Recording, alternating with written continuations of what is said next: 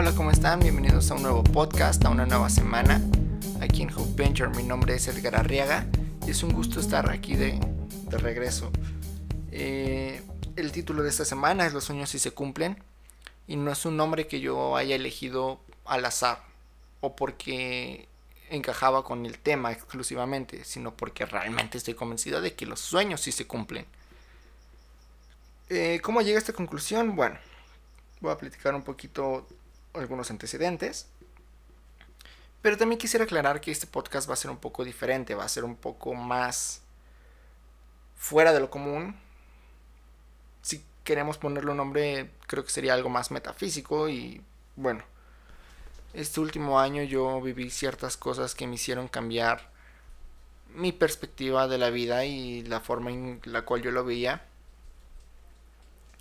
y llegué a la conclusión de que personalmente todos nosotros, absolutamente todos, tenemos una especie de superpoder, que es como una conexión entre Dios y nosotros.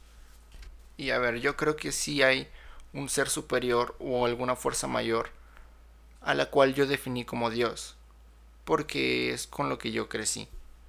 Pero tú le puedes llamar universo, le puedes llamar de otra forma, o incluso no le puedes o incluso, perdón, eh, puedes dejar a esa fuerza o ese ser supremo sin definición alguna.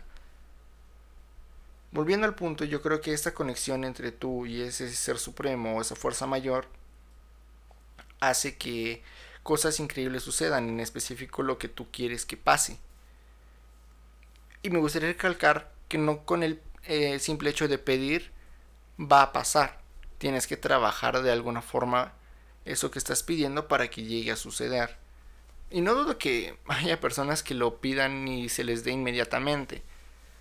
Creo que esa sería una super conexión entre esa fuerza y esa persona. No dudo que, llegue a pasar, puede ser posible, pero al menos a mí no me funciona así. Lo que yo hago es pedir eh, con todo mi mis fuerzas, con todo mi ser, establecer esta conexión con este esta fuerza, este ser superior, soltar y dejar que solo llegue. Quisiera poner algunos ejemplos y comenzaré con mi historia con Gabriel.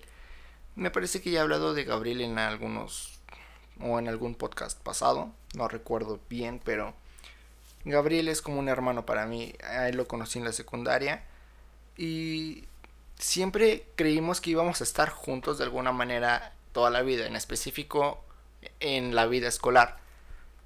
En la secundaria decíamos, pues te voy a ver en, en la preparatoria y después en la universidad y después vamos a hacer mil cosas. Eh, sucede que en la preparatoria no estuvimos juntos, él fue a una preparatoria diferente a la mía, pero curiosamente, hace aproximadamente dos años, unos 20 meses, que yo estaba por terminar mi tercer año de, de preparatoria, no sabía que quería estudiar, incluso no sabía si quería seguir estudiando. Yo tenía tres problemas en mente y uno de ellos era el poder aprobar mis tres exámenes extraordinarios de matemáticas para poder acreditar mi preparatoria de manera satisfactoria.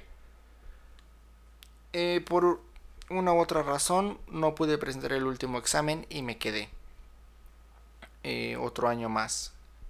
Pero en ese año yo estuve conversando con Gabriel muchísimo, estuve hablando lo más que se podía, que eran de dos o tres veces por semana. Lo veía seguido también. Y en esas conversaciones que teníamos él y yo eran, ¿sabes qué? Te voy a ver en agosto en la universidad. Y, y así estuvimos repitiendo esa frase durante todas las veces que hablábamos y nos veíamos. Creamos una especie de mantra alrededor de esa situación. Y es curioso porque, como ya les mencioné, yo no sabía qué estudiar o si quería seguir estudiando, pero cuando de las primeras veces que hablé con Gabriel de esa situación, yo me di cuenta de que él, y, él estaba estudiando administración de empresas. Y yo dije, ¿sabes qué? De aquí soy. Entonces fue cuando nos mentalizamos y creamos este mantra. Y era todos los días, te veo en agosto, te veo en agosto. Y llegó. Junio. Bueno, perdón. Llegó junio y nos dieron. Me dieron mis resultados de. De ver en qué universidad yo iba a estudiar finalmente. ¿Y cuál fue la sorpresa? Que estaba. Estaba escrito ahí en el el papel de resultados que yo estaba en la misma facultad que Gabriel y en la misma carrera. Obviamente él está un año adelante porque yo me retrasé y no compartimos clases ni nada, pero al final del día se cumplió nuestra pues nuestra petición de, de que yo estuviera con él en la, en la misma escuela fue como increíble. Entonces ahí fue cuando creí que realmente este poder de convencimiento era muy grande. Porque en los exámenes que presenté, los dos que sí aprobé la primera vuelta, yo estaba súper convencido de que los iba a pasar. Y yo me repetía todos los días, lo voy a pasar, Edgar. Este momento es el en el que tienes que acreditar estos exámenes porque previamente había tenido nueve oportunidades de representar eh, cada examen entonces dije, la décima es la buena. Y así fue la décima oportunidad, fue la buena para poder acreditar esos exámenes. Entonces, haciendo memoria, yo me di cuenta de que sí existe este poder y esta conexión entre, entre Dios y yo. Porque al final de este último año lleno de incertidumbre, aunque a pesar de que todo lo que iba pidiendo se iba cumpliendo de una u otra forma, hubo incertidumbre. Yo sabía que al entrar a la universidad iba a conocer personas increíbles y personas maravillosas, aunque hubo una en concreto que me pareció ser una persona súper especial, no me pareció, me parece ser una persona súper especial, es maravillosa, es increíble, y es diferente a las personas que yo he conocido antes. Es alguien que me gusta conversar, con quien me gusta pasar tiempo. Realmente disfruto la compañía, disfruto de su compañía y es una persona a quien quiero mucho. Y bueno, de nuevo, este superpoder eh, apareció de nuevo. Yo pedí, porque lo pedí, pedí conocer personas maravillosas y extraordinarias alrededor de este camino y se ha ido cumpliendo. Otro ejemplo que quiero dar eh, con respecto a que los sueños sí se cumplen es que aquí está la otra parte en donde yo estaba en mi indecisión de saber qué es lo que quería, lo que quería estudiar en la preparatoria hace 20 meses. En mi grupo de amigos de preparatoria yo, tengo yo conocí a alguien que se llama David a quien le mando un fuerte abrazo, por cierto. Es una persona a quien yo admiro porque tiene la capacidad de generar ingresos y generar negocios de la nada. Es, es muy bueno en esto. Entonces, yo con David le, eh, yo a David le mencioné la posibilidad de poder crear un negocio con él en un futuro. Y me dijo, ¿sabes qué, Edgar? Yo acepto el reto yo asumo el riesgo contigo. ¿Cuándo empezamos? Y yo me quedé, ¿en verdad quieres empezar ahorita? Y me dijo, pues sí, ¿cuándo empezamos? Esa actitud de David me hizo... Eh, me hizo querer empezar de una vez, ese mismo día. Entonces, llegando a casa, esa noche fue de locos porque estuve investigando todas las posibles opciones de negocio y recordé que cuando tenía 14 años, 15, yo quería tener una marca de ropa. Y dije, pues sabes qué, ropa. Y me puse a investigar sobre precios, sobre lugares en donde podía comprar las playeras, cómo diseñar. Porque hasta ese entonces no sabía nada de diseño, ahorita tengo ciertas nociones, pero... Pero en ese entonces no sabía nada. Y llegué muy emocionado al día siguiente y le dije, oye, ¿sabes qué, David? Porque así le, le digo de cariño a David. Quiero vender ropa, quiero tener una marca de ropa y sería increíble. Y me dijo, pues está bien Edgar, vamos a, a ver qué, qué podemos hacer. Vamos a ver cómo lo manejamos durante este, estos meses. Hay que ir checando eh, muchas otras alternativas. Y yo estaba súper aferrado. Y yo ya tenía en mi mente la idea de, ¿sabes qué? Voy a crear una marca de ropa y voy a crear una marca de ropa. Mi capital era muy limitado. Entonces, de la nada, de esas veces en las que crees que por arte de magia aparecen las cosas, yo creo que es este es esta conexión, este superpoder, lo que me hizo ver una plataforma o entrar a una plataforma de, de venta y distribución de ropa en donde solamente tú tienes que diseñar, subir tu diseño y después hacer publicidad alrededor de él para que esta empresa se dedique a fabricar y distribuir tu ropa, de la cual pues por cada venta tú te llevas una comisión. Y le comenté la idea a David. No estaba tan convencido, pero igual lo intentamos.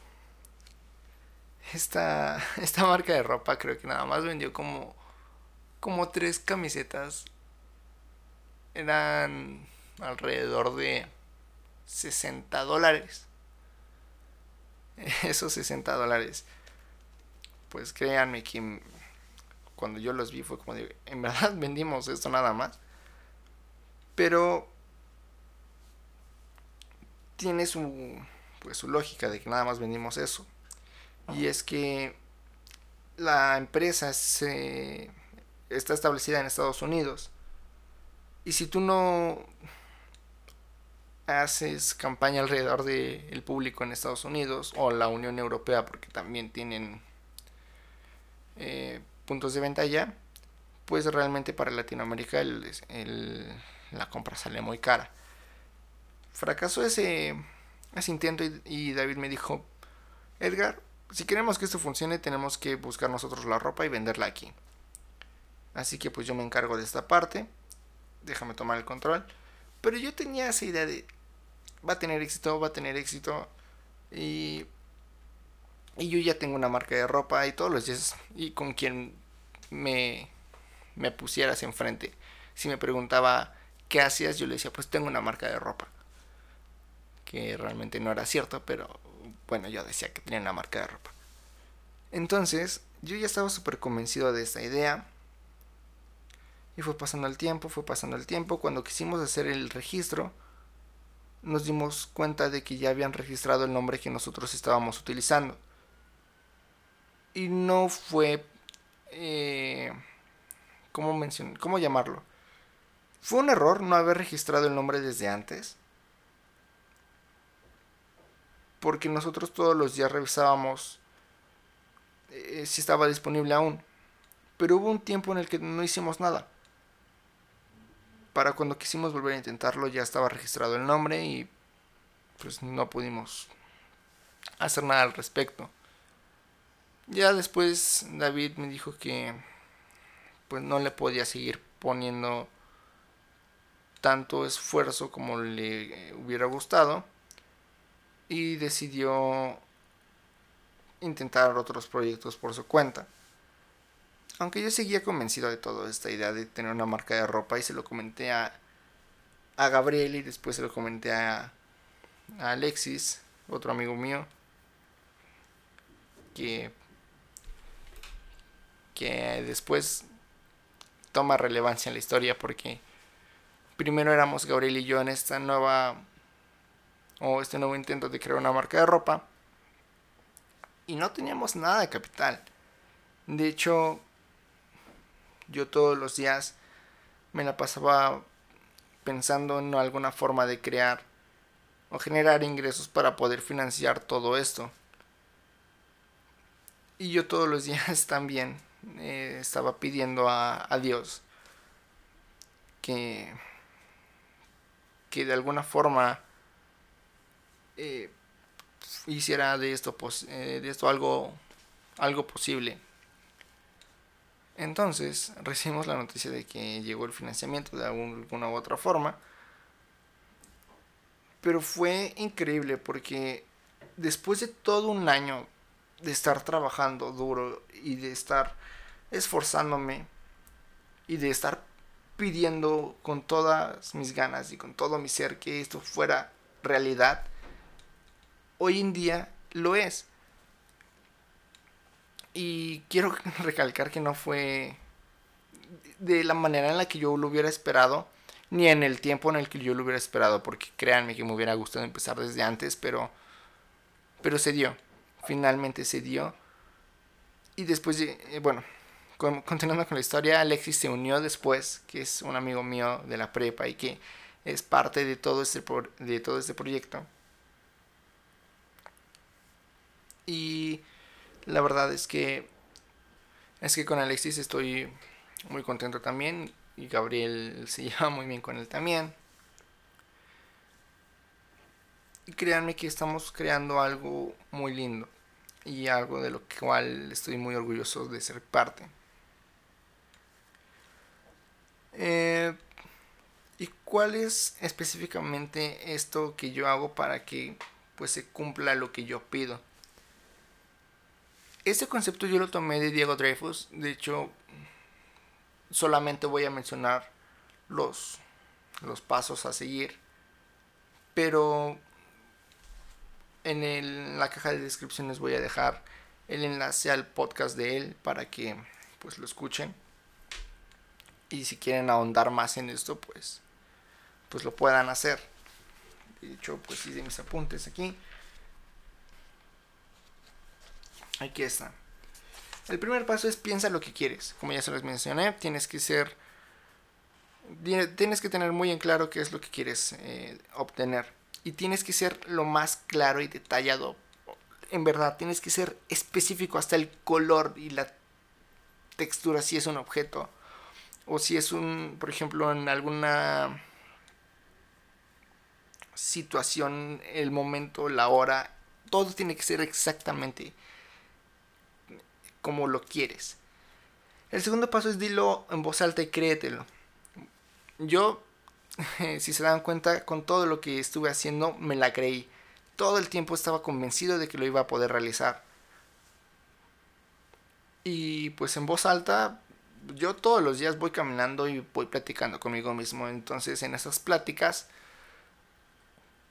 pues digamos que cuando yo pedía o cuando pido es me lo digo a mí y también se lo digo a este ser supremo, a esta, a esta fuerza mayor. Le digo, ¿sabes qué? Quiero esto ah, y, y lo quiero de esta forma y me gustaría que llegara en tal fecha. Entonces, el segundo paso es dilo en voz alta y créetelo. El tercer paso es olvídate del cómo. Este olvídate del cómo es, eh, es complicado porque la distancia entre lo que tú quieres y cuándo va a llegar, esta distancia que existe es el cómo. Tú olvídate cómo va a llegar, no sabes. Por ejemplo, lo de eh, lo de la marca de ropa. Yo no sabía cuándo, digo, no sabía cómo iba a llegar, pero llegó. Pasó de lo de David hasta lo de Gabriel, pasó un tiempo y yo no supe cómo llegó, pero llegó. Es el mejor ejemplo que, que, que puedo dar. Y tienes que conectarte lo más posible con eso que estás pidiendo. El paso número 4 pues es similar al segundo en el aspecto de que dice, cree en ti mismo y en lo que pides. Igual, créetela y cree firmemente en que se va a cumplir lo que estás pidiendo. El número 5, haz que tus sentidos estén en contacto con lo que pides. Bueno, ya lo mencioné de alguna forma. Eh, tienes que estar súper empapado de todo eso que, quieres pedir. Em, el punto 6 es difícil de alguna forma porque Dice, olvida lo que quieres, déjalo ir. Ya que lo pediste, ya que estás súper convencido y que te la crees y que sabes que lo vas a lograr, olvídate. Despeja tu mente de eso. Eh, no pienses en lo que pediste un, un tiempo. Es como un péndulo. Tienes que estar de un lado a otro. En un momento tienes que creértelo completamente y pensar en ello. Y después tienes que dejarlo ir. Y así, constantemente. El número 7 va de la mano con el 6. Dice conéctate con el aquí y ahora y agradece. Con, y agradece. En ese penduleo, muchas veces las personas o se quedan en el quiero, quiero y quiero, o se olvidan completamente de lo que quieren, de lo que pidieron. Entonces es el punto 7 es como ese equilibrio. Estar aquí en el ahora y agradecer lo que tienes, porque a pesar de que deseas con todas tus ganas que todo lo que pediste llegue, tienes que ser agradecido con lo que tienes ahorita. Y eso no significa ser conforme. El 8 es confía. Confía en que va a llegar en algún momento. Ya te lo dije. El cómo no te incumbe a ti, le incumbe a esa parte superior. Él o esa fuerza se va a encargar del cómo. Tú solamente espera a que llegue. Obviamente tienes que hacer cierto trabajo aquí para que pues le ayudes a ese ser supremo a que pueda suceder lo que pediste. El 9 es pide algo en concreto, con claridad y una condición que sea una señal que te haga ver qué es lo que tú pediste. Vamos a ir por partes. Tiene que ser algo concreto, como ya se los mencioné en el punto 1. Y tiene que haber una condición específica en la cual tú sepas que cuando llegue esa señal o cuando tú la percibas, digas, ya va a llegar esto que yo pedí. Créanme que yo, yo he puesto como condiciones cosas muy raras, en verdad cosas muy raras, pero cuando las noto es como de, ya va a llegar. Y no pasa mucho tiempo para que entre ese inter de la señal que percibí y lo que pedí llegue, no es mucho, es muy poquito el tiempo. El número 10. No lo compartas con todos. Compártelo con las personas más cercanas a ti y en las quien, con quienes más confianza les tengas. No lo compartas con todos porque de alguna forma se pueden generar ciertas energías alrededor de esa situación que no sean muy positivas y que impidan o que retrasen el momento de llegada de tu de tu pedido. El número 11 es pide tres cosas a la vez. Pide algo sencillo, algo que se pueda obtener, pero no sabes cuándo va a llegar. Y el tercer, eh, la tercera cosa, tienes que pedir lo más extraño y bizarro que se te pueda pasar por la cabeza. En verdad, hay cosas tan extrañas que, que puedes pedir. Aquí no te des, no te limites pide lo que quieras y, va a funcionar. Para mí ese número 3 apenas está llegando. Eh, esta cosa que yo pedí número 3 ya la mencioné hace un momento. Va llegando poco a poco. Todavía faltan muchas cosas por la cuales, todo el proceso que tiene que pasar para que se haga completamente realidad, pero va llegando. Y como bonus es acepta que tiene este poder que tienes este poder. Acéptalo. Como ya te lo dije, todos tenemos un superpoder y es esa conexión con el universo, con Dios o con ese, esa energía superior. Es básicamente todo lo que quiero mencionar en este podcast. Se hizo muy largo, mucho más de lo que esperaba. Pero créanme que es de los que más alegría me hubiera dado grabar hasta este momento.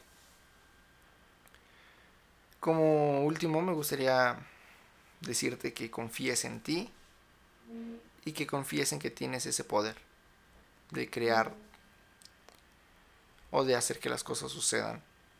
Así que con esto los dejo esta semana. Eh, próximamente Gabriel y Alexis van a ser más participativos en esto. Así que puede que la próxima semana Alexis suba su primer podcast. Espérenlo con mucho gusto y bueno, yo me despido. Que tengan una excelente semana. Hasta luego.